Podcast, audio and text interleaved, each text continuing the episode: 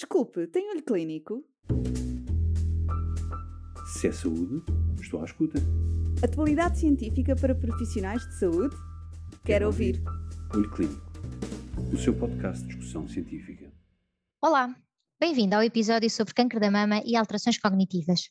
Ao longo dos anos, tem-se avaliado o impacto da quimioterapia nas funções cognitivas e hoje sabe-se que a hormonoterapia também provoca alterações nos processos cognitivos das doentes com câncer da mama. Neste episódio de Olho Clínico, vamos falar dos principais sintomas, alterações cognitivas e possíveis fatores de risco. Conosco, a doutora Sofia Braga, médica oncologista no Hospital Professor Dr. Fernando Fonseca e Hospitais CUF, e a doutora Berta Souza, médica oncologista da Fundação Champalimont, dão seguimento ao tema. Acompanhe-nos. Olá, Berta. Temos aqui a Berta hoje. A Berta é oncologista da Unidade de Mama da Fundação Champalimau, portanto é uma, uma nortenha que emigrou para Lisboa e gosta de, desta área da cognição e de, no carcinoma da mama nas, nas sobreviventes e nas doentes com carcinoma da mama. Esta coisa do chemofog, chemobrain, uh, conta-me lá, qual, qual é a prevalência? Então, atualmente a, a, nomenclatura, ou a nomenclatura mais conhecida é chemobrain, mas na realidade, uh, como um impacto da quimioterapia sobre as nossas funções cerebrais, mas atualmente é definido como um uh, distúrbio cognitivo ligeiro induzido pelo cancro ou pelos seus tratamentos. E basicamente isto começa agora a ser um bocadinho melhor conhecido porque focalizamos mais a investigação e o nosso interesse em uh, uh, dar sobrevivência, mas com qualidade. E baseado nos estudos uh, que cada vez mais têm sido publicados sobre a qualidade de vida nos sobreviventes, nós agora conseguimos perceber que as queixas de que são queixas sobretudo de perda de memória, uh, dificuldade em concentrar-se ou estar atento, alguma lentificação, uh, dificuldade de multitasking e aquilo que eu encontro até com mais frequência é dificuldade em encontrar palavras, a meio dos tratamentos de quimioterapia, mas também outros tratamentos. E, e, quando falo em palavras, dizem-me com frequência que estão, uh, os doentes estão num jantar até às vezes não com jantar social, não propriamente de amigos, e sentem-se inibidas e preocupadas pelo facto de não se lembrarem da palavra copo ou da palavra garfo. Portanto, são Uh, não palavras de, de mais difíceis, mas palavras de uso corrente e isto que estava hum, há muito tempo relacionado ou, ou, bem definido na radioterapia cerebral, em que há um insulto cerebral muito direto, em relação à quimioterapia foi sempre uma entidade também um bocadinho nebulosa, mas uh, há cada vez mais estudos, até estudos longitudinais, e que uh, nos apontam para uma prevalência de 17 a 75%. E porquê que isto é tão abrangente? Porque na realidade os estudos têm todos metodologia muito diferente. A maior parte deles são uh, cross-sectionals, ou seja, em que é avaliada essa função cognitiva apenas uh, uh, numa altura do tempo e, e, e tendo também o seu viés, e só mais recentemente é que surgiram estudos longitudinais ou seja, estudos que vão acompanhando desde o antes do tratamento até ao final do tratamento. E daí essa redução para, uh, para valores, prevalências mais baixas, de 30% ou 40%. E um dado importante é quando se começaram a fazer estes estudos longitudinais, cerca de 20% dos doentes com cancro mais estudado no cancro da mama, mas com estudos em todos, em todos os cancros, apresentavam alterações cognitivas antes de começar o tratamento.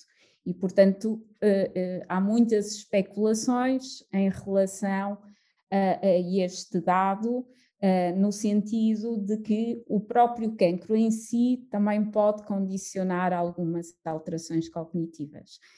De uma forma geral, quando nós avaliamos também a forma como são colhidos estes dados, ou seja, de uma forma mais objetiva, que são com testes neuropsicológicos, há até alguns estudos de, de ressonância magnética funcional, uh, ou se uh, utilizarmos testes uh, mais subjetivos, que é perguntar aos doentes, e já há alguns questionários validados sobre estas queixas, nós vemos também que subjetivamente os testes subjetivos mostram uma prevalência destes sintomas em cerca de 60% a 70%. Portanto, provavelmente, no meio desta, deste valor dos 30% aos 75% estará a verdadeira prevalência destes sintomas e deste fenómeno. É impressionante, aprendi imenso. Eu gostei imenso de, de inibir as palavras básicas como copy garfo, não fazia ideia. Que giro, que giro. Um, e, e, então, e fatores de risco do, do, assunto? Ou seja, eh, quais são as doentes que vão ter isto? A pessoa pensa sempre que são as mais velhas, mas, mas conta-me lá. Pois é aí que nós vamos ter os, os fatores de risco que estão associados à, à própria cognição, não é? Sabemos que a idade é um fator de risco. A, nossa cognição vai teorando com, com a idade. Há uma coisa que é também chamada a nossa reserva cognitiva, ou seja, de facto, a escolaridade, a, a diferenciação educacional também contribui para a resiliência a este fenómeno. Se tivermos uma reserva cognitiva baixa, somos mais vulneráveis, se tivermos uma reserva cognitiva uh, mais alta, somos menos vulneráveis. Há também comorbilidades como a hipertensão arterial uh, e outras doenças cardiovasculares. Alguns determinantes socioeconómicos que estão um bocadinho uh, mais associados a esta questão da educação. Pensa-se ou, ou está-se a explorar agora, sobretudo, um, alguns fatores de risco genéticos, como uh, uma apolipoproteína, alguns polimorfismos e de outras enzimas que também podem ser fatores de vulnerabilidade e alguns fatores de vulnerabilidade biológicos, como os fenómenos de senescência uh, celular ou, ou, até fatores de stress oxidativo e, e, e, neuroinflamatórios. Mas estes, estes dois são, são alvos de investigação atual, porque servem não só para, para este problema associado à doença oncológica, como para as doenças neurológicas, sendo que provavelmente é particular na doença oncológica, onde podem existir alguns fatores, uh, como a presença de cancro, com alterações inflamatórias que também podem predispor a este fenómeno. Portanto, é complexo, mas é cada vez mais reconhecido e aceite. Sim, sim, isso, sem dúvida, as doentes ficam muito alteradas. E então, e agora diz-me lá, uh, que fármacos é que são mais responsáveis ou que tu tens mais ideia que façam mal às doentes? É assim, do ponto de vista neurológico, há de facto modelos animais, mas o que é interessante é que os modelos animais mais recentes causam mais complexidade, porque quando eh, se utilizam uh, uma comparação de, de há, por exemplo, há efeitos neurotóxicos uh, diretos do 5FU em estudos pré-clínicos, de alguma vulnerabilidade de algumas células uh, progenitoras do sistema nervoso central, de também supressoras da proliferação em zonas como o hipocampo, o corpo caloso, o, o giro denteado, que é, que é muito responsável pela memória, também de perda de mielina, mas há uns modelos animais, há, há dados também de ressonância magnética por difusão, ou seja, em que há uma tradução destes déficits uh, de memória ou de atenção e de uh, alterações de vias a nível uh, frontal e parietal, através de uma medida nas ressonâncias magnéticas de difusão, que é a anisotropia fraccional, portanto, há correlação entre estes déficits e alteração destas estruturas. A questão é que mesmo os dados de, de, de estudos pré-clínicos animais, quando utilizam uh, controles saudáveis ou controles com cancro, encontram que mesmo controles com, que têm cancro e que não fazem tratamento têm alterações. E, portanto, nós temos, uh, de facto, os estudos mais utilizados são com antraciclinas e taxanos, Uh, em doentes com cancro da mama, com oxaliplatino, em doentes com cancro coloretal, nos doentes os esquemas de tratamento para leucemias e linfomas.